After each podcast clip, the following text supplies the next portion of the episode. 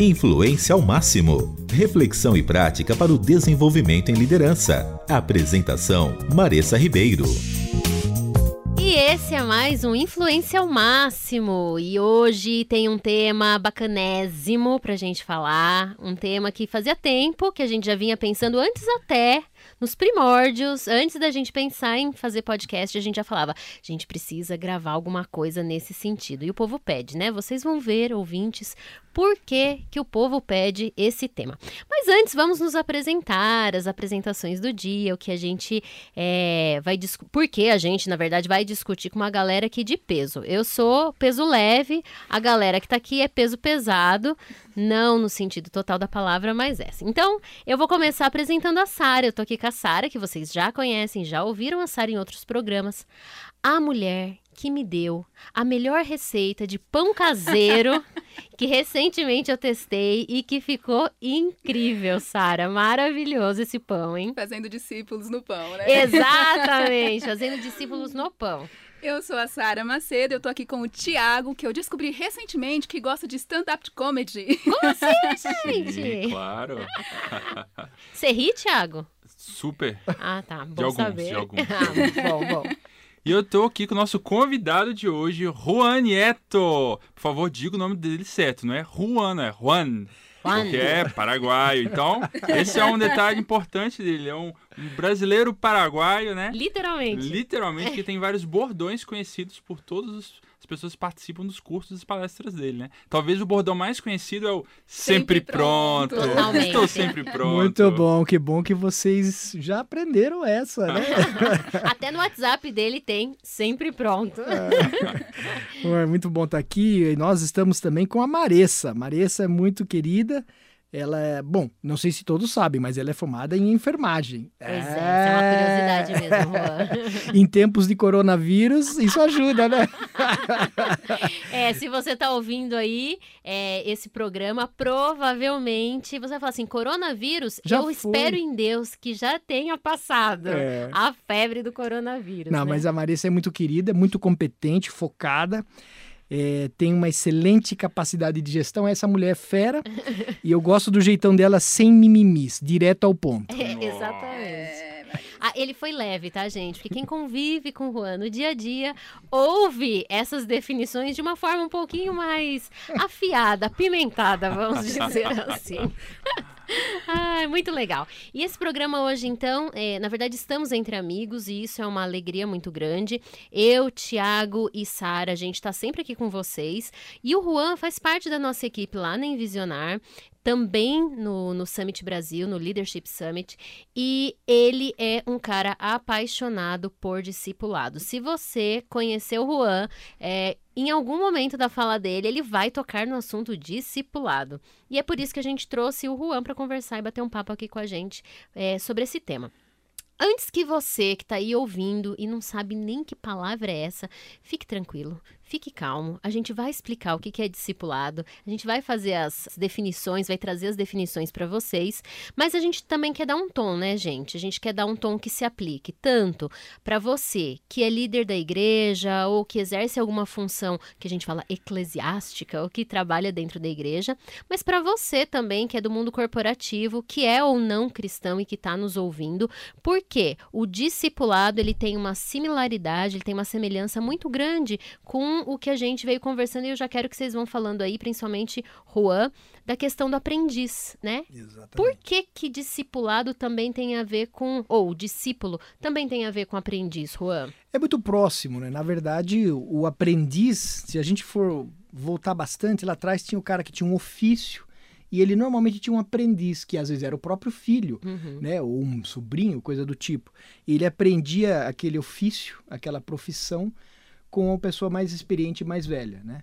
E o discipulado é a mesma coisa, é uma pessoa que está aprendendo, no caso, a ser um discípulo de Jesus, o beabá do cristianismo, a doutrina do cristianismo, com uma pessoa que já está caminhando há algum tempo, ou até poderia acontecer, em alguns casos extremos, alguém que está caminhando só um pouquinho mais de tempo que ele, mas os dois estão aprendendo. E o processo do discipulado é fantástico porque ele leva ao crescimento. Legal. Quando Deus disse para a gente fazer discípulos, ele sabia que mesmo que você não tenha sido discipulado, e depois podemos falar mais sobre isso, ao ensinar é você que aprende, você que cresce. Então é muito similar ao, ao, ao aprendiz. Ao ofício a um aprendiz, mentor, né? a uma pessoa que está ensinando você na profissão. Quando eu trabalhei na, em, no mundo corporativo, eu trabalhei muitos anos na área de tecnologia da informação, em grandes empresas da área de TI.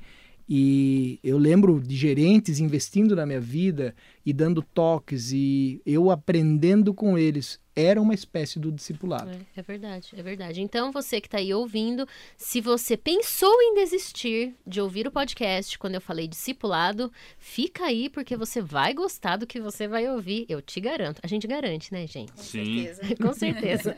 A Sara. Ah, Ele, fala. O, o Juan falei, la garantia sou eu. Ah, bem, eu entendi, é verdade. Não, é é importante verdade. o pessoal saber que eu nasci no Brasil, mas cuidado, meu pai é bravo, hein? Meu pai é bravo, ele vai te pegar. Vamos para a mulher das definições. Sara, quer trazer as definições aí é, que você pesquisou? Eu trouxe algumas também, que, que também se assemelham aí pro, ou que fazem sentido para o mundo corporativo, mas traz aí, Sara. É, é interessante a gente sempre olhar para a origem das palavras para entender o que elas realmente querem dizer, né? Não no- só no senso comum. E discípulo, Juan, tem tudo, tudo a ver com aprendiz. Na etimologia, é, que é o significado raiz da palavra, é o que recebe ensino de alguém, o aluno. Pronto. E ele vem do vocábulo disciplina. É a mesma origem do disciplina, o mesmo vocábulo que quer dizer você aprende um conteúdo a fundo a partir de alguém que sabe mais do que você. Discípulo é alguém que Exatamente segue isso. alguém, tem um mestre e ele Isso. aprende. E aí quando a gente vai para o aprendiz, na etimologia, ele tem o mesma, a mesma origem apreender, Hum, que é aquele que segura e adquire um conhecimento, ele se apropria. olha. Então não é só cognitivamente, só uma coisa teórica, mas a pessoa, como diz o Sr. Juan, o aprendiz no seu ofício, ele aprende a fazer e a multiplicar aquilo. Exato. Top. E o, o teólogo do local, porque quem também ouviu os nossos outros podcasts sabe que o Tiago é o cara da teologia, o cara que estudou a fundo. Algumas, alguns insights aí pra gente dessa questão do discipulado, do discípulo. É muito legal porque quando Jesus ele começa a usar essa história de, de chamar as pessoas para serem discípulos dele, né? Na verdade, ele se apropria de um jeito que existia no Oriente Médio, não só no Oriente Médio, ali Palestina e tudo Sim, mais, né? mas sim. até em toda a região da Grécia e tudo mais. Aquela ideia de alguém que literalmente seguia alguém que ele estava aprendendo. Então, Jesus ele usa esse conceito a partir da cultura que as pessoas já conheciam, só que ele vai muito além. O tipo de discipulado que Jesus propõe é um nível de discipulado mais, muito mais profundo do que os outros mestres que tinham em Israel e na Grécia, né? Era um tipo de vou, vou seguir alguém, mas não é simplesmente a ver como ele faz as coisas. Eu vou seguir alguém, mas eu quero que você se torne eu. Vou Né? viver como ele vive. Você tem que É. parecer igual a mim, você tem que ser eu, né? Igual a mim. E, e aí o nível de profundidade que Jesus leva é muito mais, muito, Muito. maior, né? Eu ouvi alguma coisa, não sei o que que vocês pensam disso, de que o, o- menino, muito jovem ainda, com 6, 7 anos, ele ia eh, aprender, então, com os sacerdotes, os, né, os, os chefes do templo, eles aprendiam sobre a Bíblia, naquele caso. E falavam que eles tinham que ser cobertos com a poeira dos pés daquela pessoa que eles estavam seguindo, ou seja, era realmente andar junto. E isso traz um, um, um ponto muito importante, eu não sei o que que vocês acham, mas de dizer assim: é, eu não só aprendo. Ah, é, intelectualmente ou que, cognitivamente aquilo que o meu mestre sabe. Eu realmente faço igual, é isso que você trouxe, né, Tiago? Eu vou copiar, eu vou ficar parecido, eu vou ser ele no futuro próximo. E aí, Juan, é isso aí? Mais ou menos? É interessante essa pergunta. Claro que cada pessoa tem a sua peculiaridade, tem a sua maneira de ser, mas é, até Paulo fala isso. Sejam imitadores meus como eu sou de Cristo, né? Então, quando Sério você- isso, né? É, é bem sério. Você, você tem que é, o discipulado ele quer incorporar isso no seu estilo de vida. Esse é que é o ponto interessante. Sempre que eu estou caminhando com homens e ensinando a respeito e discipulando-os, eu tento levá-los a ter, vamos dizer, o mesmo estilo de vida que eu tenho. Eu Uhum. acho que nós temos que ser intencionais sempre nas nossas conversas, na nossa abordagem com as pessoas, para levá-los a conhecer o que a gente conhece. Logicamente que conhecer a Jesus, no caso, é a coisa mais importante, como dizia um pastor da minha igreja, falava: decidir-se por Cristo é a decisão mais inteligente que o Uhum. homem pode ter. Se a gente quer levar uma pessoa a ter esse tipo de de mesma maneira de se comportar, de, do mesmo estilo de vida, tem que comer muito sal, né? Como diz, né? Se a gente come sal junto, conhecer, ver a maneira que a pessoa é, quais são os defeitos, quais são as virtudes, né? E todo mundo tem defeitos, né? A gente sabe disso, né? Então, e aí é um ponto que sempre entra. Vai descobrir quais são as suas falhas. Uh, Aí pegou, medo, hein? né? É verdade. E discipulado A é gente tem isso, medo né? disso, a gente né? tem medo disso. Você, ah, você faz isso. Ah, eu não sou, eu não sou Cristo, eu sou cristão. né? E, infelizmente eu erro, erro consistentemente, várias vezes, todo dia a gente erra. Mas o discipulado é isso, é ver que você erra, que você pode se arrepender, pode pedir perdão. E às Uhum. Como vezes você você erra. Você pode errar até com o seu discípulo. Um dia que você está meio mal, você pode falar de um jeito estranho, né? Com certeza. Eu já pedi perdão para amigos com os quais eu tenho tentado influenciar, não discípulos, mas pessoas que eu in- intencionalmente estou influenciando, que eu já cometi erros e tive que pedir desculpa para ele. O cara me olhou até assustado, falou, tipo Como aquele olhar, assim, né? mas o que, que é isso? Não fez nada, né? Mas eu sabia que eu não tinha dado um bom exemplo e eu queria marcar o ponto, né? Legal. Então, E a gente vai falar sobre isso. Uhum. é, se você tá aí ouvindo, a gente vai ter um bloco aqui da nossa conversa que é aquele bloco tenso, né? Que a gente vai Uhum. falar, tá, mas será que eu posso seguir uma outra Hum, pessoa? é. E se essa pessoa erra? Será que eu tô num nível bom pra ser seguido, né? Ou eu vou acabar usando isso de argumentos pra não discipular ninguém, né? Não ensinar ninguém, não fazer aprendizes ah, só simplesmente porque vai dar trabalho e a gente vai se expor. Mas falaremos disso em breve. Eu vou trazer um, um último conceito aqui pra gente, pra também é, ir apimentando, esquentando a nossa conversa, que são alguns termos utilizados no mundo corporativo que também ajudam e fazem esse, essa conexão né, com o tema discipulado. Então, alguns temas que a gente ah, vê aí na literatura. Preceptoria, ah, tem um outro que é tutoria, mentoria e supervisão. Ah, na questão da preceptoria, tem alguns autores que trazem que é uma atividade realizada por um profissional que não é da academia, ou seja, ele não é acadêmico, ele não é do mundo universitário, ele não é professor necessariamente, mas que ele atua na socialização do recém-graduado, ou seja, aquela pessoa que está começando uma- um ofício, né, no ambiente de trabalho. Como um professor que ensina alunos e residentes, por exemplo, na área da saúde, já que o Juan falou que eu sou enfermeira, eu vou ter que trazer esse conceito de preceptoria, que é muito usado na área da saúde. Eu fui residente, eu aprendi com outros também que eram mais experientes, né? E aí ele ensina tendo como foco a abordagem clínica, o desenvolvimento de habilidades práticas. Ah, também tem o conceito aqui, ele fala, né, de Sugere que o preceptor ele atua oferecendo suporte a um novo profissional, ensinando e compartilhando experiências e auxiliando na adaptação ao exercício da profissão por meio de situações reais no ambiente de trabalho. E aí também tem outros papéis educativos, como eu falei, né? Tutor, mentor e supervisor.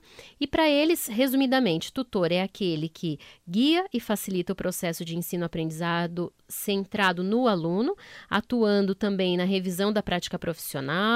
O mentor é um guia que orienta, aconselha na consecução de objetivos pessoais. A gente falou de mentoria no nosso último podcast, né, sobre falhas. Então, se você perdeu, vai lá, corre e ouça, que é bem legal. E aí ele busca o desenvolvimento interpessoal, psicossocial, educacional e profissional. E o supervisor que acompanha mesmo o exercício das atividades e das funções. Eu não sei o que, que vocês acham disso, mas também é uma, uma questão muito grande que a gente acaba enfrentando no dia a dia do mundo corporativo é nós não fazemos sucessores. E por que, que a gente não faz sucessores? Porque a gente não é, traz as pessoas para perto da gente, né? Para caminhar junto com a gente. Justamente pelo ponto que a gente acabou de falar. É, se eu caminhar muito perto, ele vai ver onde eu estou falhando, ele vai conhecer onde eu erro. E isso, às vezes, no mundo corporativo é complicado, né? O que, que vocês acham disso? Faz sentido? Acho que faz não só sentido, como faz a gente refletir, né? O quanto olhando de perto a gente fica com alguns defeitos, algumas características não, que a gente não queria tanto ver. É. E somando a isso, acho que tem outros dois aspectos que evitam que a gente faça é, mentoria ou discipulando, ou discipulado, e qualquer uh, relacionamento intencional como esse. Um deles é, a gente está tão focado na gente mesmo que a gente não está se preocupando com o outro. É verdade. Não se formam sucessores. Quando é que as pessoas formam sucessores? Quando elas estão perto de sair. Então já estão preocupadas, estão impedidas de deixar a sua função porque não tem ninguém preparado. E aí ela começa a pensar no outro. É. Muitas vezes nem pensa. Muitas vezes nem, Nem pensa. pensa. Vai, é. PT, saudações. PT. Fui. É. E aí, imagina para um, um organismo, né, para uma organização, para uma igreja ou qualquer ambiente que seja, você não tem a continuidade É. daquele DNA. Quando a gente fala de discipulado, de É questões da fé. É. Pois é, e como é que a gente passa o evangelho saudável adiante, prático? E tem uma outra questão ainda, que é, ah, hoje em dia as pessoas vivem muito mais tempo. Então, elas demoram mais de sair das suas funções. Sim. Pastores demoram mais de sair, eh, pessoas do corporativo, líderes, e o novato acaba oferecendo uma certa concorrência. É. Como que eu vou ensinar alguém com toda a minha experiência se ele vai me substituir? Então, ainda penso em mim deixar mesmo. de ser necessário, É. né? Tipo isso. E não é sobre isso, né? Quando a gente volta para as bases de discipulado, que é transmitir fé para que tenha longevidade, é, não há nada melhor para se fazer do que transmitir experiência. Com certeza. Os manuais de governança das, das grandes empresas, quando falam sobre sucessão, eles normalmente falam assim: o ideal é que você tenha alguém que está numa função estratégica da organização, que tenha uma pessoa, é, o número um, que é de imediato, que possa substituí-lo se você essa pessoa sair, morrer ou deixar de existir, né? Por algum motivo. É. Uma segunda pessoa, que é aquela que ah, ela está no processo de formação para ser substituto. E uma terceira, que é aquela pessoa que você fala assim: hum, eu tenho um cheiro de que essa pessoa pode ser lá na frente Vou substituir. investir na vida Exatamente. Então é quatro níveis de sucessão, né? E quando a gente olha para as organizações, elas estão muito longe disso, né? Tanto igrejas quanto organizações corporativas, muitas vezes estão muito longe. E, normalmente, o cara que está na função, ele quer matar o cara que vai substituí-lo. Então a gente ouve isso de muitos pastores jovens, do tipo, o pastor principal da igreja Tá não deixa eu medo, subir é. porque fica com medo de mim. Então não somente eu não formo, como quero matar o cara que É. com medo dele me substituir, né? Então a gente tá muito Tenso, longe dessa, é. desse nível de excelência. Mas vamos continuar com essa discussão e eu vou botar uma pimenta para daqui a pouquinho. E aí, vale também seguir a Jesus no mundo corporativo? Vamos saber sobre isso? Influência ao máximo. Conceitos sobre liderança e influência. Então, estamos aqui no Influência ao Máximo discutindo sobre discipulado. A gente colocou algumas ah, definições para o tema, né? Colocamos definições de mentoria, de discipulado, de discípulo, aprendiz, preceptoria. Nossa, aqui foi uma, uma aula técnica, teórica importante é, sobre o assunto. Mas eu quero voltar e aí eu quero ouvir um pouquinho mais do Juan e de Tiago e de Sara. O que que fica para vocês dessa questão então das diferenças? Porque às vezes tem uma confusão nossa mesmo, né? A gente começa a colocar tudo numa sacola só e aí o risco de a gente fazer ou ter ações específicas de determinada ah, né, acompanhamento de pessoas e confundir mentoria, confundir discipulado. Então, fala aí, Juan. O Juan estava fazendo alguns comentários aqui nos bastidores e eu quero que ele, ele traga aqui pra gente as questões importantes sobre o tema. Bom, eu, o que eu estava comentando, é importante você ouvinte também considerar isso, é a supervisão é uma pessoa que está muito focada ali na parte produtiva de uma empresa, né? Você- tipicamente fábricas, vamos dizer, onde você tem o supervisor, o coordenador, né? Eu trabalhei muito eh, em interagindo com fábricas. E o supervisor está ali, faça bem feito, não, não, não Só posso zoiando, pegar. né? É, só olhando, você não pode pegar nenhum errinho, né? Claro que é, aí peculiaridade da, da capacidade que você, a capacitação que você dá para essa pessoa, ele pode fazer isso melhor ou pior, mas ele está muito focado no profissional, no trabalho E ali no em si, desempenho também, né? Exatamente. Do desempenho, é muito, é, vamos dizer, profissional, Uhum. ali na tarefa do camarada. Uhum. Quando a gente vai para um mentor, um mentor está muito preocupado com o sucesso da pessoa. Então ele está preocupado com o profissional, ele vai dar boas dicas, Tiago, faça assim, eu recomendo isso, eu vivi isso, ele dá a experiência dele. E ele vai orientar também é, coisas pessoais dele, né? Ô, Tiago, como está indo a tua vida? Ele, ele amplia esse, esse leque, esse, essa visão, vamos dizer assim. Quando a gente fala de discipulador, dis- no discipulado, a gente poderia ver que vai na, no- na parte mais ampla. Porque ele está preocupado com a pessoa na área profissional, ele está preocupado com dar bons conselhos. Uhum. Aliás, o aconselhamento é muito frequente no discipulado, e por isso que é importante que a gente focalize na palavra para ter a fonte das informações, para ser um aconselhamento bíblico. Eu poderia dizer até que o discipulado, então, ele, além do que o mentor faz, ele tem o componente Bíblia junto Isso, aí tem o componente espiritual, aconselhamento? né? Uhum, tá. Ou seja, eu estou preocupado com o trabalho dele, eu estou preocupado com as emoções, com a conduta, com a moral dele, mas eu estou muito preocupado com o lado espiritual dele. Ele realmente entendeu a mensagem que o Senhor mandou para a gente através da sua palavra? Ele realmente entendeu e recebeu a Cristo? Ele pratica ele aquilo? pratica, aquilo está inculcado mesmo nele, ele entendeu. Tem muitos pastores que falam assim: eu não faço apelo, porque eu só falo assim: você entendeu? Se, se, se você entendeu, depois vem conversar comigo. Né? Então, eh, caiu a ficha, né? O pessoal da minha idade, o Tiago gosta de tirar sarro de mim, né? Mas o pessoal A da gente minha não vai idade. entrar em detalhes sobre a idade das É, não, pessoas que aqui é no podcast. esse meu ar jovial vai ficar ainda. Mas quando cai a ficha para ele, então é, é esse é o pato. O, o discipulador está muito preocupado em garantir que o discípulo entenda, cai a ficha para ele do que, que ele é, de quem que o fez, para que, que ele está aqui, qual que é o objetivo de vida dele. E tudo isso daí é bem mais profundo do que simplesmente uma mentoria. Tem uma definição que eu tenho usado na prática com alguns líderes de pastores que eu acho que ajuda muito a pensar o que é o discipulado. Que o discipulado é ajudar alguém a dar passos consistentes ah, na caminhada com Cristo, ah, desenvolvimento da sua fé. Uhum. né? Então, eu quero levar a pessoa a dar mais um passo na sua relação com Cristo. Uhum. Ah, Isso pode ser uma pessoa que não tem uma relação com Cristo ou alguém que já tem uma relação com Cristo, Uhum. mas eu estou ajudando ela a dar o passo seguinte nessa relação com Cristo para ficar mais profunda, mais intensa, né? É. Isso pode demorar três meses, pode demorar um ano, né? Mas eu tô querendo levá-la a se aproximar mais de Cristo, né? A gente junto querendo se aproximar de Cristo. Essa definição ficou muito parecida com uma, uma que eu uso de evangelismo, que é você ajudar uma pessoa a dar um passo para estar mais perto de Deus, Legal. né? Então, pode ser até o cumprimentar logo cedo, é isso, né? Porque ele sabe, eventualmente, que você é cristão, se você realmente é cristão e não um espião, né? Então ele sabe que você é cristão. Então, se você cumprimenta, como você se comporta, aquilo ajuda em ele falar, poxa, esses caras são bacana, eu preciso talvez Legal. aprender o que, que ele sabe que eu não sei. né? Uhum. E aí, a- a- acho que vale a gente mencionar também essa diferença do evangelismo para o discipulado, né? Aham. Porque o evangelismo, ah, até me complemente, Juan, o evangelismo ele vai nesses passos iniciais de você anunciar e você com a sua vida poder pronunciar o evangelho, sinalizar Jesus. Mas a partir do momento que a pessoa entendeu, existe uma caminhada de vida inteira Isso, que inicia-se o discipulado, né? perfeito. E aí, também complementa- é, é, completando o que o Tiago disse, quando a gente fala de caminhar com uma pessoa para que ela chegue mais perto de Jesus, isso implica em todas as áreas da vida dela, né? Isso. Porque eu vou dizer por mim, antes, quando eu não entendia tanto de discipulado, não tinha essa prática tão, tão vívida, é, o discipulado era para falar das coisas da fé.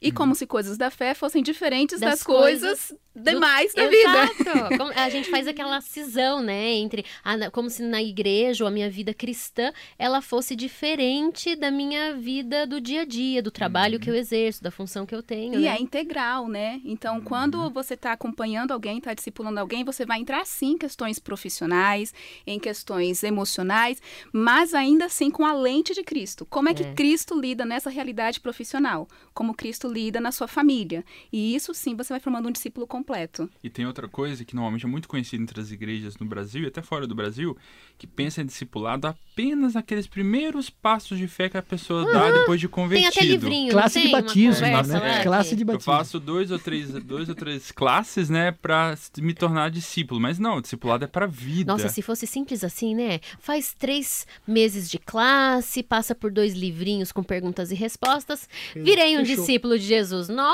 Nem seria precisava de mais fácil.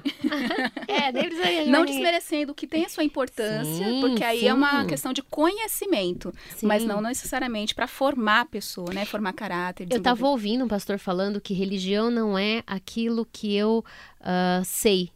É a forma como eu vivo. E a forma como eu vivo, ela não vai ser diferente da forma como eu vivo no trabalho, da forma como eu vivo na igreja, na minha família, nos meus relacionamentos. Ou seja, a forma como eu vivo, se eu realmente sou cristão, é, essa é a lente, como a Sara falou, né? Que eu olho e que eu vivencio todas as experiências de vida. E aí eu quero também fazer um gancho aqui, porque às vezes a gente. Qual é a diferença que vocês acham eh, que dá pra ver pegando isso que vocês estão falando, se alguém é discípulo de Jesus, tá? Então eu quero ser parecido com Jesus e eu tô no mundo corporativo, como que isso aparece nas minhas relações? É, faz efeito, faz sentido falar de discipulado para minha vida se eu tô no mundo corporativo e eu não tenho uma função na igreja? O que, que vocês acham?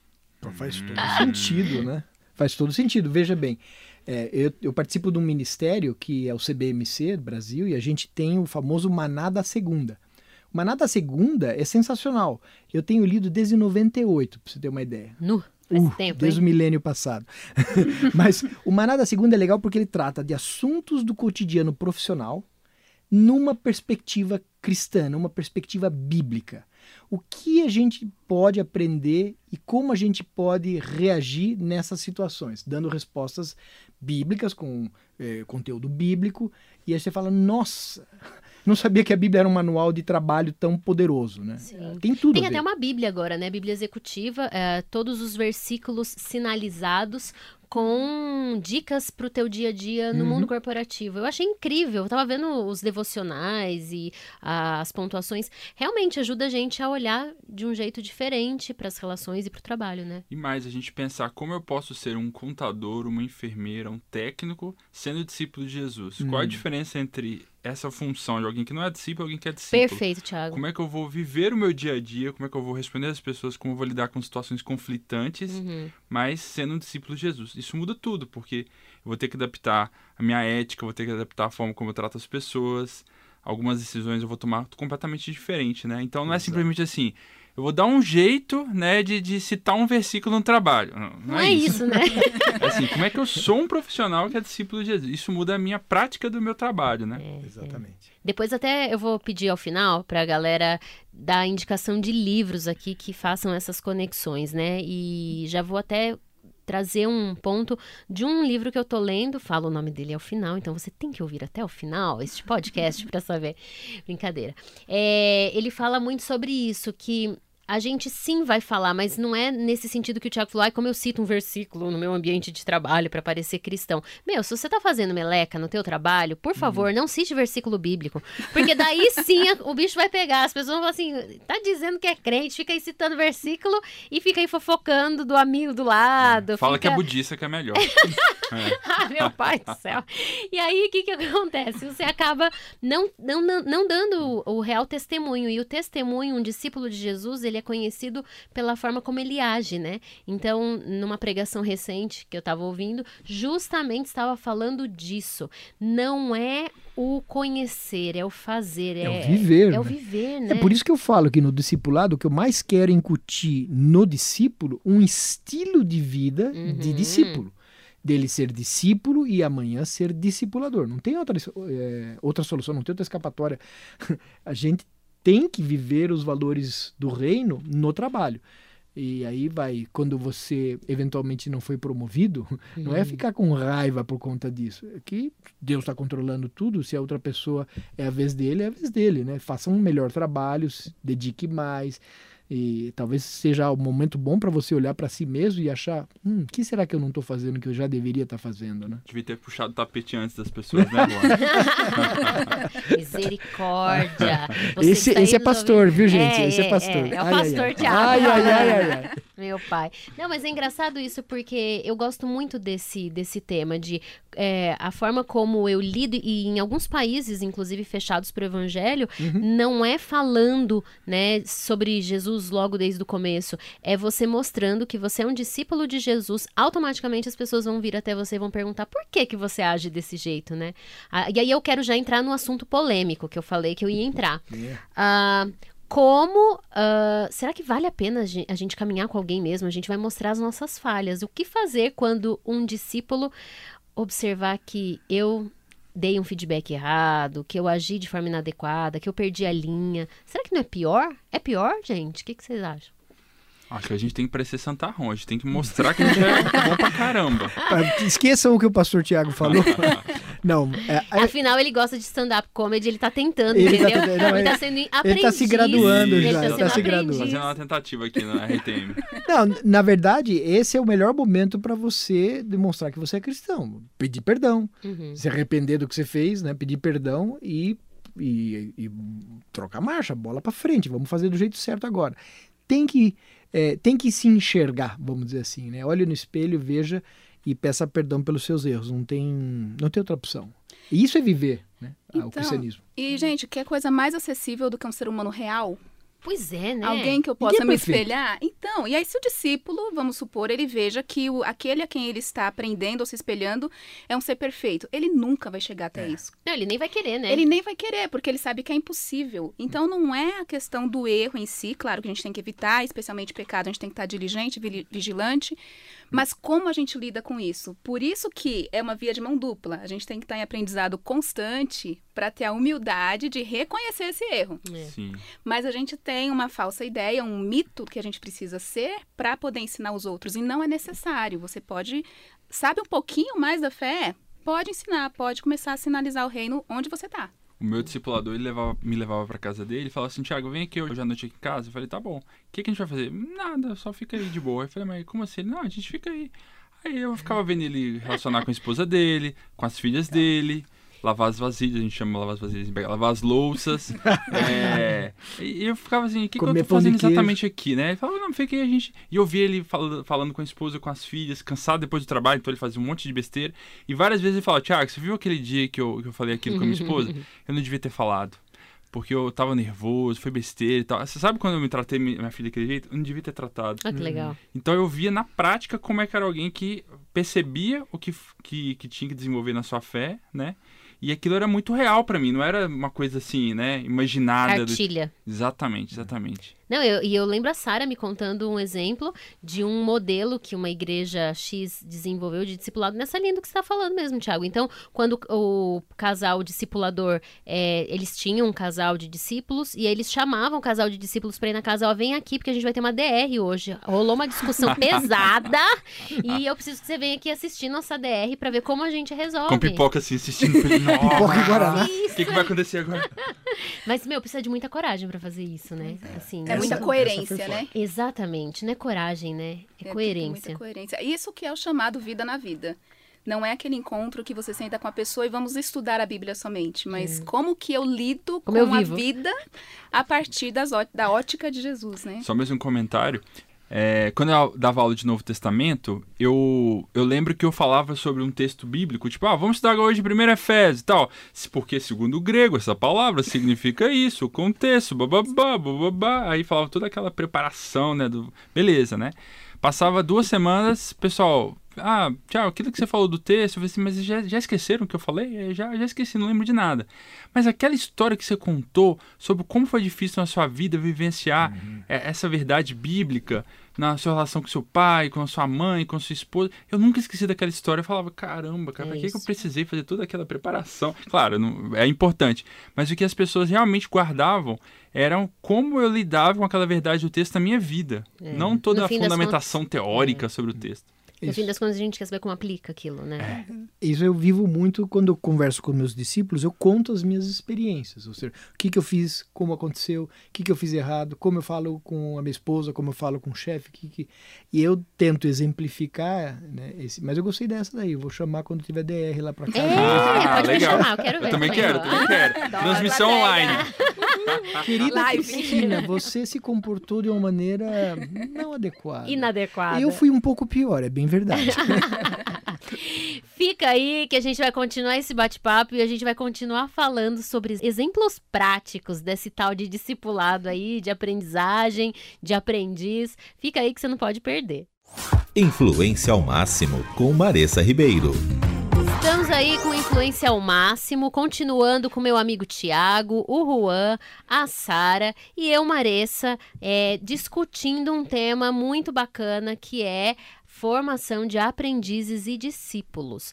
Uh, se você não ouviu antes, você não pode seguir aqui em frente sem ouvir os outros dois blocos que a gente falou, justamente sobre alguns conceitos, e a gente começou a entrar na questão de como é então viver como um discípulo de Jesus, seja no mundo corporativo ou no mundo né, da igreja, é, enfim, caminhando com um novo cristão. Então vamos continuar esse debate aí, essa discussão sobre discipulado. E o Juan falou que ele tem alguns causos para contar. Isso é uma coisa de Minas, não é não, Tiago? É. E ele paraguaio, brasileiro, Tá muito misturado. tá muito misturado. Mas você também soltou aqui recentemente um nu e um nó. Pois é é, isso de é de mineiro. mineiro. Mas É. meu pai é mineiro, Ah, tá Thiago. explicado, é tá isso. Apesar que meu pai não fala desse jeito, não. Mas. Não, gente, falei errado. Não é porque meu pai é mineiro, é porque eu estou trabalhando com a Simone. É. Simone, que provavelmente vai ouvir aí, de Taiobeiras, Minas Gerais. Onde que é isso? Taiobeiras, é no É norte Brasil? de Minas. Cara, ela fala muito puxado, e aí eu fico pegando os nu dela e várias outras cocitas mais de regionalismos, né? Isso é muito legal no Brasil. Então, conta aí, galera. é, pode ser os três, mas vamos deixar o nosso expert do dia, Não, o Juan Nieto, falar pra gente um pouquinho aí. Conta os causos aí, Juan, de como que é esse processo com seus discípulos e, e na verdade eles são seus discípulos? Conta melhor essa história. É, não, essa é uma maneira de dizer, claramente, o discípulo não é meu, eu estou formando um discípulo para Jesus, né? Então a gente fala que ele é o meu discípulo, no sentido de que eu e ele temos esse relacionamento chamado discipulado, né? Mas eu vou até contar uma história que eu citei do- no outro bloco, bem interessante, e é, vou ser perdoado 70 vezes 7 pelo, pelo, pelo é, nosso ouvinte, mas eu saí, eu gosto muito de andar de moto, vocês sabem disso, né? E sempre foi uma paixão. E saímos a andar de moto, eu e um amigo que eu tenho evangelizado, o Dudu, querido amigo. E saímos de moto, o Dudu tem uma moto que é assim, é um canhão, parece que é uma usina de força com rodas. E eu, a minha moto anda bem, né, mas não nada similar do Dudu. E saímos e andamos muito forte. E eu falei: "Ai, meu Deus, fiquei com aquele peso na cabeça, né?" Quando nós paramos assim para tomar um suco, né, eu falei: "Dudu, eu preciso de pedir perdão. Ele me olhou assustado, né? O que, que ele fez? Eu não fiz nada, né? E aí expliquei para ele, aproveitei e falei: olha, a, palavra de Deus ensina isso, a gente não pode desobedecer a lei, né? E a gente passou da velocidade máxima e eu quero pedir desculpas para você porque é, não quero te influenciar a fazer as coisas que são erradas. né? E o Dudu é um maluco, ele anda rápido demais. Aí o Mais Dudu, que você? eu me seguro. eu tenho- Pecado recorrente, eu tenho, hein, não, não, eu tenho, Esse- sido, eu tenho sido um bom garoto agora, viu? Mas aí eu pedi perdão pro Dudu e ele me olhou assim, eu, eu- acho que aquilo lá foi, deve ter sido muito impactante para ele, né? Uhum. Porque Ele deve ter Alguém- achado ser estranho. né? ele deve ter me É, achado bem estranho, bem esses caras são malucos, né? Expliquei que a gente tem que fazer as coisas certas. Aí eu criei a primeira Juan, capítulo 1, verso 1, Ai, né? Já- estamos acabando na É uma brincadeira, é uma brincadeira rápida, né? Faz certo que dá certo, né? Então, não adianta a gente querer o resultado certo e fazer errado, né? Aliás, um brasileiro gosta de dar o jeitinho, né? Mas isso foi um caso bem interessante que eu vivi é, numas dessas andadas de moto há, há bom tempo já, mas é um exemplo, né? Com certeza. E, e ele nem crente é, né? Mas ele ficou com aquilo na cabeça, eu imagino. Eu fico pensando, todo mundo conhece aquele livro Em Seus Passos o que faria Jesus, É, né? sim. E a gente usa isso o tempo inteiro. E querendo ou não, salvo as devidas proporções daquilo que tem no livro, querendo ou não, se a gente pergunta realmente no nosso dia a dia, para coisas simples como essa, ah, o que, que será que Jesus faria nessa É situação? fácil de saber, né? É, é, é fácil, mas ao mesmo tempo, às vezes é bem desafiador. Eu não sei pra vocês. Não, Porque tem desafiador coisas... demais, opa! Não, e tem coisas que a gente não vê é, do jeito que a gente queria. A gente acha que a gente vai ler a Bíblia e vai ter exatamente regras claras de como agir para todas as situações. Só que a gente vive coisas hoje que não tinha nos tempos de Jesus. Mas tentar imaginar como Jesus agiria hoje é. Não sei o que, que vocês acham, mas às vezes eu entro em umas crises, assim. Eu tenho uma visão um pouco diferente desse, dessa perspectiva, porque diz- ó, um amigo meu disse que o melhor desse livro aí é o título dele, porque o conteúdo não é tão bom assim, né? É, mas o problema dessa perspectiva, eu acho, é assim, se eu pensar assim, ah, Jesus é meu modelo, eu simplesmente vou copiar o que ele está fazendo e adaptar para o meu contexto. Mas a perspectiva tem que ser assim, eu tenho que viver, viver Jesus na minha É, vida de verdade, né? Deixar ele entrar em mim para isso fazer sentido na minha vida, não como se fosse uma cartilha que eu tenho que Aham. seguir, externa, Regras, né? regras, né? E me adaptar a essa regra. Isso às vezes pode ser uma coisa muito é, realmente farisaica, né? É, é verdade. E, e eu tenho que deixar Jesus entrar em mim e ele, ele vive, não é assim, o que Jesus faria? Não, ele faz, porque ele vive em mim. Então, ele tá Aham. fazendo já, através da minha vida, através da vida da Marissa, da Sara, do Juan. Eu posso ver o que, que Jesus tá fazendo na vida da Sara e aprender com a prática de vida dela, né? Gostei mais disso. Faz sentido. E muda a perspectiva do fazer externamente para o ser, né? Aham. Quando a gente fala de metanoia, que é uma palavra bem usada no nosso meio cristão, Uhum. é você mudar a mente. Qual é a mente de Jesus? Quando eu tenho a mente de Cristo, isso naturalmente flui de mim para as minhas ações. Quando eu tento trazer é de, de fora fora dentro. para dentro, não adianta que eu vou imitar um modelo, inclusive do discípulo. Uhum. E aí, quando esse discípulo, o, o discipulador, né, Ele, discipulador. ele tem qualquer falha, qualquer erro, eu caio junto com ele. Porque eu não entendi o princípio. E a Bíblia, ela é, por isso que não adianta eu ler um versículo e nele me embasar para fazer tudo, eu preciso entender todo o contexto. Porque a Bíblia é cheia dos princípios, os fundamentos, as bases da fé. Se eu entendo as bases da fé, aí eu começo a entender o que, que eu preciso fazer. Mas a mudança é de dentro para fora, é processo e vamos combinar, você tem que ler a Bíblia sempre para poder entender. Não porque é você, simples. Porque você tem que entender a carta completa, né? Exato. A gente pega um versículo e, e quer aplicar para uma realidade e não vai funcionar se você não entender a carta completa de Cristo, que é a Bíblia inteira, a coisa não vai andar, né? Eu costumo falar muito para os meus discípulos, né? Como eu sou um pouco mais velho que a maioria deles, né? Tem muitos, não brincadeira. É, Não, não, já discipulei pessoas bem mais velhas que eu. Meu primeiro discípulo era meu ex-chefe da IBM. Que Começou legal. fácil. É, foi fácil, né? O cara 16 anos mais velho que eu, um super competente, ele que me ensinou um monte de coisa. E para mais ele era nordestino, aquela criatividade sensacional. Mas ah, hoje em dia, já com um pouco de estrada, é incrível como eu tenho pego muitos discípulos que têm dificuldades, né? Em casa, com a esposa, relacionamentos eh, familiares. E aí a gente sabe que Jesus mandou: ame a sua esposa como Cristo amou a igreja. Bonito saber o versinho, né? Mas como que Cristo amou a igreja? Quem que estava errado? Morreu. É, a igreja. Quem que morreu no lugar da igreja? É ele, né? Então, quando tua esposa estiver errada, né? Quando ela não merecer nada, aí você faz o quê? Perdoa, dá amor e morre no lugar dela. É assim que ele tá mandando você Tá fácil amar isso. seus- É, daí o Padrão, cara- hein? Aí o cara engole seco e fala, bom, mas é, isso é difícil. Eu falei, é, você pensa que ser discípulo de Jesus é fácil? Não é fácil. E esse constante ave- a- avaliar que você falou, né, Tiago? E daí botar em prática. E eu mesmo luto para fazer isso. Por quê? Porque eu sou um pecador miserável. Porque a nossa primeira reação é barreira, é se defender, é ser agressivo. E toda vez que eu tenho uma discussão com a minha esposa, eu, eu tento falar, para, respira, dá amor, né? Seja É, bonzinho, compaixão, etc. Eu, Eu não sou bom nessas quando Eu vou ligar pra acontece- Cris. É, eu acho que É, assim, não é- provavelmente deve ser culpa do Juan, porque a Cris é uma pessoa excepcional. Ela, ela não peca. Tá só, rolando um bullying aqui com o Juan. é, já, já não é de agora. Você que está escutando agora não sabe que já estou há duas horas escutando esses caras aí. Mas a verdade é que até a Cris, ela não, ela, ela é, ela peca, né? É, então lógico. não tem jeito. Até a maravilhosa Cris, ela dá suas pisadas no tomate. E essa é a jornada do discípulo. Até para se tornar discipulador, ele precisa ter essa, esse entendimento de que quanto mais ele conhece Jesus, mais ele percebe o seu erro, o seu pecado e como ele não é bom, né? É. E aí é, é Paulo que começa como um grande e termina como um pior dos pecadores. É. a gente também continuar nesse processo. Se eu ainda tô me achando bom, é porque eu preciso caminhar muito na minha Se fé ainda. diminuir mais. né? Ou diminuir. seja, então aí a gente já responde uma pergunta que eu dei uma provocada, Hum. né? Quando a gente começou a discutir esse assunto, que é: eu não preciso então estar perfeito para discipular alguém. Qual é a regra e qual é a, a ideia? Esse eu, eu gosto de comentar isso, porque quando eu me converti, né, eu pensei assim, uau, como é que eu vou explicar para os outros o que aconteceu comigo? Então eu me, me tornei um grande estudioso. Comecei a ler a Bíblia, e culto de manhã, culto de noite, EBD, e ótimo, isso tudo é super importante, mas é, eu não sabia ainda como discipular. Né? Aliás, isso é um problema que as igrejas no geral do Brasil e no mundo têm. Fala-se muito que precisa discipular, mas ensina-se pouco como fazer discípulos. Para isso, graças a Deus, a gente tem dado as capacitações sobre discipulado. Hora do comercial, fale com a Envisionar, nós podemos te ajudar, tá?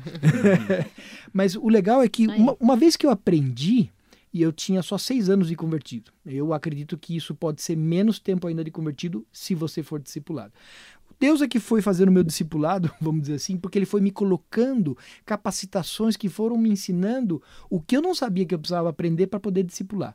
E finalmente um dia eu fiz um curso rápido de discipulado e como eu fui militar, para mim, ordem dada, ordem cumprida. né? Imagina, não tá missão gostando, dada, é, não tá cumprida. gostando, pede para sair. Então, quando eu, uma vez que aprendi, eu comecei a orar, Deus, me dá um discípulo, me dá um discípulo. E foi quando ele me deu aquele meu ex-chefe, né? E foi engraçado isso, porque foi no final daquele ano, foi em 2001. No final do ano, já era assim, meio de novembro, eu falei, Deus, me dá um discípulo, mas me dá esse ano ainda, o ano tá acabando, né? Foi engraçado que não deu uma semana, dez dias, Apareceu. apareceu meu discípulo, foi maravilhoso, de lá para cá não parei mais, né? Então, então você vai ficando velho, você não sabe onde você tava falando, agora eu já me perdi na história da... Não, que, que eu perguntei pra você é se pode, então, alguém que. Ah, então, exatamente. Então o que aconteceu? Eu nunca tinha sido discipulado e aí comecei a caminhar com esse meu Uhum. ex-chefe. E foi sensacional, porque ele aprendeu, depois me deu netos, né? Porque foi bom, foi o pai espiritual dele, e eu aprendi. E depois eu fui discipulando outros, outros e outros e fui aprendendo um monte de coisa. né? Legal. Claro que se você pensar assim, ah, Juan, hoje você com tantos anos, quase 20 anos de discipulado, você sabe mais? Lógico que eu sei mais. Se eu não souber mais, é melhor me matar, né? Porque não aprendeu nada. Mas o ponto é, ele aprendeu. E ele conseguiu influenciar, ele conseguiu discipular outras pessoas. Então, o, o bacana da história é assim: Deus manda a gente discipular, e se você olhar na sua Bíblia, não está escrito assim, você que foi discipulado, vai e faça discípulos. Não, Não, é. lá está escrito, faça discípulos. Então é para todo mundo fazer discípulos, né? Ou seja, ele sabe que ao se envolver no processo do discipulado, seja como discípulo, como discipulador, Você tá aprendendo. você está aprendendo. É, Então, o- né? vamos dizer assim, entre aspas, se houver uma magia na coisa, a magia é o processo do discipulado. E óbvio que Deus já sabia, por isso que ele mandou fazer desse jeito, né? Senão ele falaria, façam belos cultos com boa música e cresçam. Pois é. É, e é, poxa, será que é isso que estão fazendo? Né, não, acho que esquece essa parte. É, e às vezes a- as pessoas têm a ideia errada de que discipular alguém é assim: eu sou uma autoridade agora espiritual sobre você. Então eu vou dizer tudo que você precisa fazer, eu tenho toda a experiência. Não faça nada sem ligar para as mim. É. respostas para todas as suas questões da vida. lembrado sei isso, tudo Thiago, da Bíblia, é. mas não, discipulado é o quê? Duas pessoas caminhando junto em direção a Cristo. Simples Uhum. assim. Eu posso até mais na frente um pouquinho que você, mas eu também tenho um monte de coisa para mudar. Eu vou compartilhando aquilo que Deus tá falando comigo também, não Nós é? estamos Exatamente. aprendendo juntos, É né? Muitas aí. vezes. Muitas vezes eu me pego assim, o discípulo me fala uma resposta, eu falo, caramba, tchê, mas tu é burro mesmo, Juan. Como é que você nunca percebeu Nunca isso? viu isso? É, É. Exatamente. E eu aprendo com ele, ele aprende comigo, e às vezes o mais bacana, ele me faz uma pergunta que eu nunca escutei, e quando eu respondo para ele que vem realmente do Espírito Santo, eu fico arrepiado. Eu falo, cara, aprendemos junto agora. Uhum, É sensacional. O discipulado tem esse tchan. Muito bacana. E sempre com vistas ao amadurecimento espiritual, né? Não é o discipulado pelo discipulado, ele é o processo que vai fazer toda a mudança. Mas para quê? Para que eu seja maduro, porque só o maduro gera frutos. E aí eu posso fazer novos discípulos e novos discípulos de Jesus. Sara, você é fantástica. Influência ao máximo. Você liderando e influenciando pessoas. Estamos de volta com Influência ao Máximo e eu tô aqui com a minha amiga Sara, o meu amigo Tiago e o Juan, o nosso expert da vez, falando sobre aprendiz e discípulo.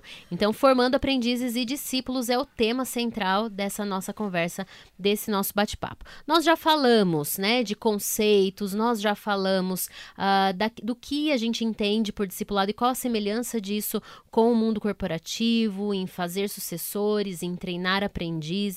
Comentamos também daquela dúvida que às vezes dá na cabeça, poxa, mas eu não tô pronto ainda, e se eu errar, e se ele me vê errando? E falamos agora também um pouquinho já sobre é, alguns exemplos práticos de como que esse, acontece esse processo do discipulado. E aí eu quero então começar essa parte final aí desse nosso podcast é, perguntando para vocês: existe um método, para quem está ouvindo, existe um método, um processo, algo assim, uma cartilha? A gente já falou de cartilha aqui, né? E vocês já ouviram, mas enfim, vou perguntar de novo. Tem uma cartilha que eu possa seguir para dizer: ah, bacana, isso então é discipulado, eu tô fazendo discipulado se eu fizer isso? O que, que vocês acham? Bom, outro dia foi bem legal, eu estava dando um curso em Araçatuba Boa. e nós lá, o curso é muito legal, né? Então, você que tá aí quer aprender, faça curso da Invisionária, você vai vibrar. Mas eu tava, é, propaganda. Plim, né? plim. Plim, plim. Aí eu tava lá e a moça chegou pra mim e falou: Nossa, Ron, que sensacional um curso desse aqui na minha cidade. Eu não tive nem que viajar. Eu fui missionária, eu sempre tive que ir para outros lugares para fazer curso. Mas olha, esse curso tá excelente. E, e aí ela falou: eu já estou discipulando e não sabia. Olha né? só. Então, por que, que ela estava fazendo? Ela estava conversando com uma amiga, elas se encontravam, elas tomavam café, elas estudavam a Bíblia, conversavam, tinha conselhos. Cara, discipulado é isso. Ia jantar na casa. É, não, o isso é coisa do Tiago. Tiago que gosta de comer na casa do discipulador dele. Mas olha só, é, o, claro que você pode ter é, diversas é, tons, né, nuances, mas o que é muito importante é, claro, tem que ter estudo bíblico. Tem que Uhum. ter uma maneira de aprender a palavra, porque Jesus falou isso, né, ensinando-os a fazer tudo que eu os ensinei. Então, se você não Onde ensinar o que o é, se né? você não ensinar o que Jesus ensinou, não é discipulado. Pode ser tudo menos discipulado. Agora, também tem, tem esse caminhar junto. Entender como você é. é, ele vai aprender, ah, se- vai se espelhar em você, nas suas atitudes. Ou seja, eu digo assim. A pessoa vai ver em você os caracteres de Cristo. Se Uhum. você não tem os caracteres de Cristo, tem problema, logicamente. É, mas você vai espelhar isso para ele como? Fazendo as coisas juntos. Né? Então eu digo assim: se, eu tenho, se o Tiago fosse meu discípulo, eu falo, Tiago, o que você vai fazer hoje? Eu Não vou fazer nada. Cara, vou comprar pneu novo pro meu carro. Vamos comigo? Então ele vai Que comigo. ele- legal esse passeio, hein? É, então, Eu é quero- melhor do eu- que não fazer eu queria nada. ser né? uma mosquinha pra ver como que ele vai aplicar a Bíblia na compra do pneu. Não, mas é óbvio, porque quando eu chego lá, eu falo assim: bom dia, como vai? Por favor, eu queria pneus novos pro meu carro. Que pneu você me sugere? A maneira com que você trata, as trata as pessoas. pessoas, eu é. canso de ver, de dar cursos em lugares do Brasil, e depois do curso eu saio com o pastor e ele chega na pizzaria e fala assim: me dá uma coca e uma pizza. Porque eu, eu fico Tá assustado. Ele fez uma careta, viu, gente, aqui, né? Gravando, só pra vocês Não. saberem. Mas é incrível, porque, cara, ser discípulo de Jesus não é conhecer o que diz o Evangelho de João 3,14, E, 3,16. e, e, e, e num ambiente friamente calculado. Exatamente. Eu é como bonitinho, você se comporta, como você age, como você efetivamente é. Não, e eu vou falar, gente, eu já fui em lugares com o Juan. Ele é realmente uma simpatia onde ele vai. Olá, tudo bem? Como que é seu nome? Se não tá no crachá, e se tá no crachá, ele chama pelo nome. Ou seja, ele mostra isso mesmo. intencional, Fica- É né? intencional, Onde mas ao tá mesmo tempo você vê que não é um intencional fake que ele tá fazendo pra mostrar. genuíno. É, é dele, né? É dele. Isso. Bom, mas foi construído também ao, ao longo do tempo, né? E isso é importante, o discipulado te ajuda nisso, né? Então, é, esse é o ponto mais importante. Se não tiver essa convivência, também não é discipulado, é só estudo Uhum. bíblico, né? Aliás, eu sempre pergunto, sabe o que, Ah, que é quando boa, você só tem boa. estudo bíblico? E todo mundo fica olhando assim, então, é estudo, estudo bíblico. É, que não tem nada de errado no estudo bíblico, é muito bom. Mas para você ir para o próximo nível, né, para efetivamente ser um discipulado, você tem que ter estudo bíblico, você tem que ter esse momento junto. Por exemplo, eu discipulei um garoto, meu discípulo mais jovem, Tiaguinho.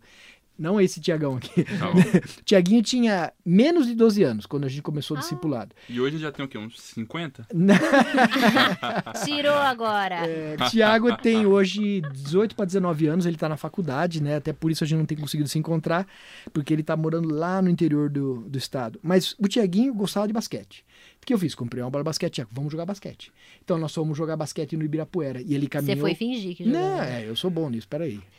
Aí, de casa até o, até o parque, e do parque até em casa, são 20, 25 minutos Verdade. de caminhada. Vai caminhando, volta caminhando e conversando. E aí, lá jogamos com outras pessoas, o pessoal falando palavrão, situações, comportamentos. Na volta, eu, e aí, Tiago, o que, que você achou?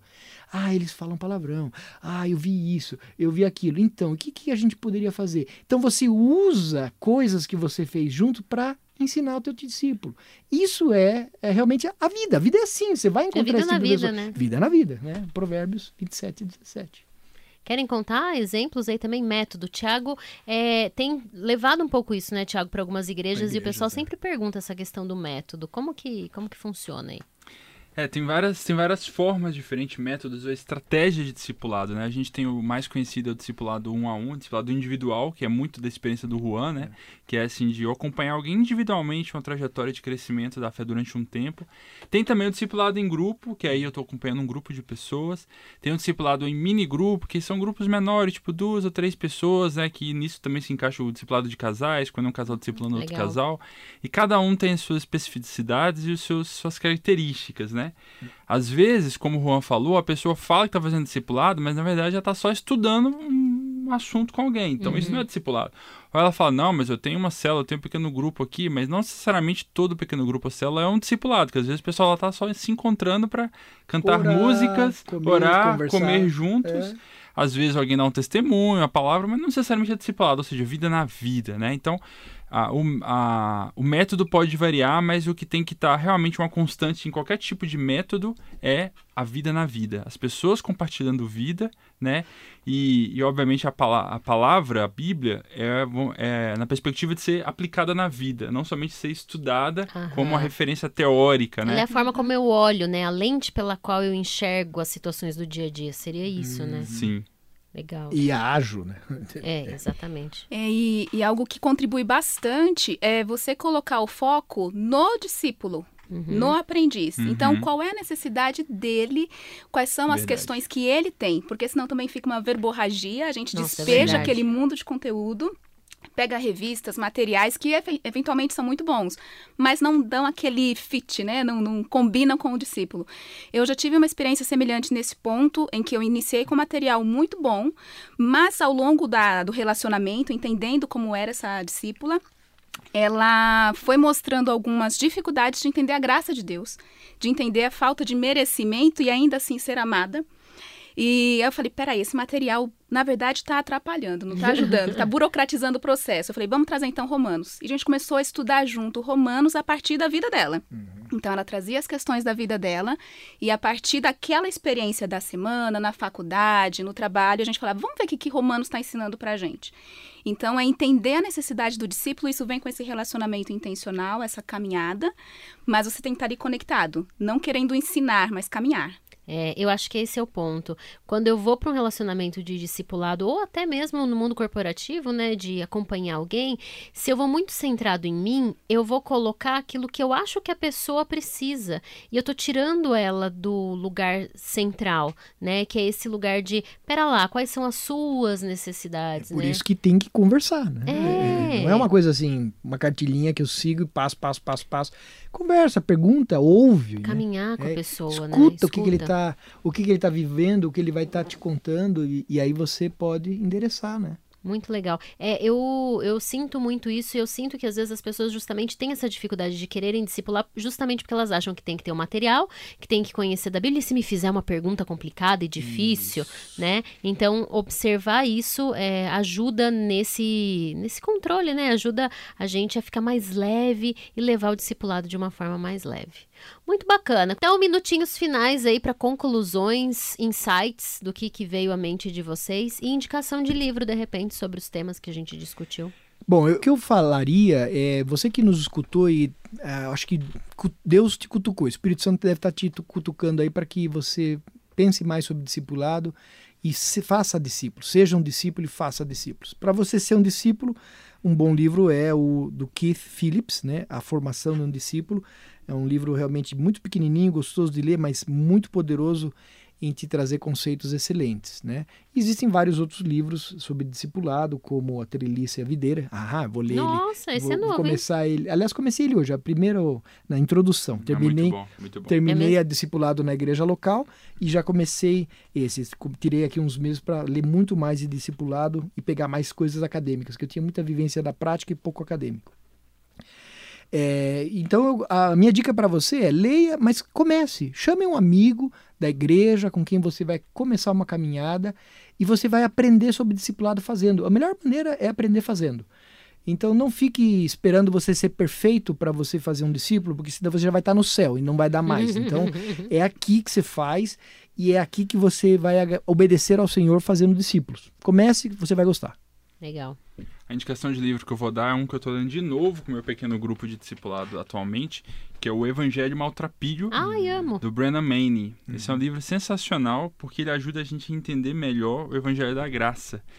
E um outro livro chamado O Crescimento Espiritual, do Jerry Bridges, é um estudioso que fala sobre discipulado, ele fala que na pesquisa dele, a maior parte da, dos passos discipulado que as pessoas precisam aprender a dar, aqueles que já são cristãos, é justamente o primeiro passo essencial é justamente revisitar a visão que ela tem de Deus, a compreensão que ela tem da graça de Deus. Então esse livro, Evangelho Matrapilho, ele fala um pouco sobre isso, o que, que é o Evangelho da Graça. E ele é um ótimo livro para nos fazer repensar nossa relação com Deus e, e, a gente se aproximar de Deus de uma maneira realmente mais graciosa e não somente a enxergar um Deus que está querendo forçar a gente a ser um discípulo na marra, né? Mas que ele está querendo se aproximar da gente e criar um relacionamento mesmo com a gente, né? Porque discipulado nada mais é do que o um relacionamento com uma pessoa, uma pessoa com P maiúsculo. Muito bem.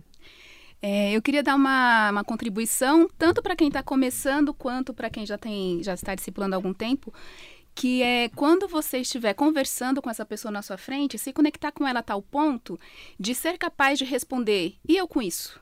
Ah, que legal. Porque a, a verdade do evangelho se aplica na nossa vida quando a gente responde. E eu com isso? Como que Jesus está tratando comigo a partir desse ponto? Então você pode até perguntar para a pessoa que você está discipulando: e você com isso? e aí ajuda a trazer para o viés prático. De livro, eu queria trazer uma, o livro que eu estou lendo no momento, estou gostando muito, especialmente para quem está discipulando ou lidando com jovens, o pessoal envolvido com ciência, universitários, enfim que é Deus na Era Secular, do Timothy Keller, que ele ajuda a ter um panorama uh, científico, filosófico, antropológico, sociológico de como que as pessoas veem a fé no secularismo, que aparentemente está morrendo, mas ele traz toda uma contraposição muito bem construída e muito convincente, porque a nossa fé é cristã e porque nós seguimos a Jesus. Ai, que legal, eu quero esse livro. Muito bom. Pode passar para mim depois que você terminar. E eu vou finalizar com uma indicação, porque eu sempre ponho um, um pontinho, né, sempre ligado ao mundo corporativo corporativo, que é de onde eu vim, de onde eu tive maior parte da minha experiência. E para mim o que chamou muito atenção nessa conversa foi: se eu entender na perspectiva do que a Sara falou, e eu com isso, que eu sou discípulo de Jesus e que no meu ambiente de trabalho eu tenho que mostrar quem é Jesus, são as minhas ações que vão mostrar para essas pessoas, o buraco começa a ficar mais embaixo e a barra sobe, né? Então, eu acho que essa perspectiva do discipulado, do caminhar com as pessoas para que as pessoas vejam Cristo na sua vida, traz uma responsabilidade muito grande. E o livro que eu terminei de ler, que para mim foi maravilhoso nesse sentido, foi Negócios que Transformam, do Patrick Lay, ou Lai, procura aí, é maravilhoso. Ele fala justamente do uso da sua profissão e dos negócios para levar Cristo através da forma como você age na profissão e nos negócios. Então, vale muito a pena. Você que nos acompanhou até agora, muito obrigada pela sua, pelo seu ouvido, né, de nos aguentar aqui nessa conversa. A gente espera que você tenha gostado. Lembrando que você pode escrever para o influência@envisionar.com se você quiser falar alguma coisa, dar sua opinião, trazer uma dúvida colocar pontos aí para discussões próximas. Quero agradecer o Juan por estar aqui oh, conosco. Prazer foi meu. Foi muito legal. né, gente? Foi muito legal poder discutir isso com ele. E deixar aí para você é, sempre buscar a gente nas redes sociais, buscar a RTM, o aplicativo da RTM, o aplicativo da Envisionar tem os podcasts e você consegue ouvir também Spotify, Deezer e nos outros canais. Deixa eu fazer uma pergunta final para os ouvintes. Sim. Depois de ouvir tudo isso sobre discipulado, ser discípulo e discipular pessoas, e você com isso? Boa! E você com isso? Então a gente encerra o nosso programa. Influência, Influência ao, ao máximo. máximo. Esperamos você na próxima. Tchau, tchau. Tchau, tchau. Influência ao máximo. Reflexão e prática para o desenvolvimento em liderança. Apresentação: Maressa Ribeiro. Realização: Envisionar e Rádio Transmundial.